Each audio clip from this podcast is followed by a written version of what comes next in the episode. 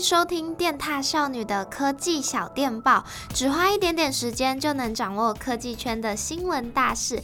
Hello，大家好，我是电踏少女的主持练习生蓉蓉，好久不见啦，跟大家闲聊一下。最近我的故乡高雄可以说是众星云集呀，光是上半年呢，就有五月天、Ed Sheeran 二零二四大港开唱各种演唱会。那在演唱会这种人山人海的环境下，我也已经耳闻了不少朋友的手机失踪案啦。所以今天马上要告诉大家的第一则新闻，就是 iOS 十七点三的更新内容啦，其中就有包括更完整的防盗措施哦。它是苹果近期推出的 iOS 十七第三个更新版本，而重点新功能无非就是引人注目的遭窃装置防护啦。它可以完全提升 iPhone 被偷获取的装置及资料安全。当你开启了这个功能之后，就算手机被小偷用密码成功解锁了，你也不用担心太多哦。因为呢，手机里的关键资料，像是还原 iPhone、使用储存的密码。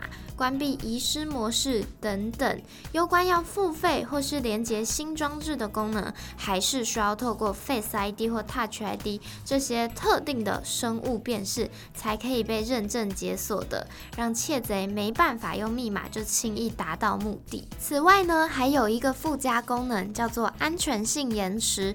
当系统呢侦测到手机的位置不在原本熟悉的地点时，有想要编辑更加隐私的权限，像是更改 Apple ID 密码，或是登出、新增或移除 Face ID 跟 Touch ID 等等，再到关闭定位啦，系统都会要求在一个小时的缓冲时间之后，才有办法再去做更动，让大家可以有更多的时间去采取措施。那 iOS 十七点三这次的奇遇细部功能，除了新增二零二四 Black Unity 的表盘跟桌布，还有其他的小更新，有兴趣的人都可以在 Apple 的官网。网看到更完整的说明哦，赶快去试试啦！那么既然聊到了 Apple，我们就不得不来说说最近的大事件了吧？Apple 终于正式开放电玩串流服务进入 App Store 了，可喜可贺，真的是可喜可贺，因为这也呢代表着 Xbox Cloud Gaming、G force Now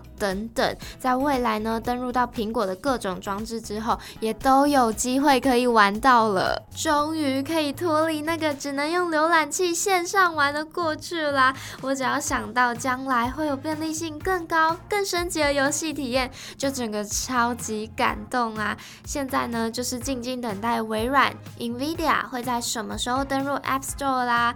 那么大家也可以跟我一起好好期待一下哦。那么你知道为什么苹苹果终于愿意妥协吗？其实有很大一个要素是为了因应欧盟即将在三月生效的数位市场。法案主打呢，防止大公司成为市场上的守门人，并且积极鼓励新的参与者加入，以保障欧洲数位市场的竞争程度。除此之外，在这一次的调整中，苹果也允许了迷你游戏、聊天机器人等等可以附加在 App 内的更多小元件存在，还有付费订阅功能也都一并整合合啦。相信这一次的调整肯定能让 App Store 的生态圈变得更加丰富多元，并且呢，也提供了所有使用者更多的好选择呢。好啦，Apple 的新闻大事我们听完了，接下来一起聊聊轻松的小事吧，也是一个超棒的好消息。大家呢有听过摔角节目 WWE Raw 吗？相信身边应该或多或少都有他们的粉丝吧。蓉蓉自己的亲哥就超级爱看的哦。跟你们说，Netflix 就在前阵子宣布，已经和节目母公司 TKO 集团成功签订了价值超过五十亿美元的专属合约，将来呢就即将在 Netflix 上串流给全球观众看哦。享用一整集毫无广告的播出，相信呢一定可以让大家看得超级过瘾。那么今天分享的这三。三则科技小新讯，哪一个是你最喜欢的呢？有觉得 iOS 十七点三的更新功能吸引到你了吗？还是跟我一样超期待 App Store 的革新？或是其实你是 WWE World 的忠实观众？都欢迎多多留言讨论哦。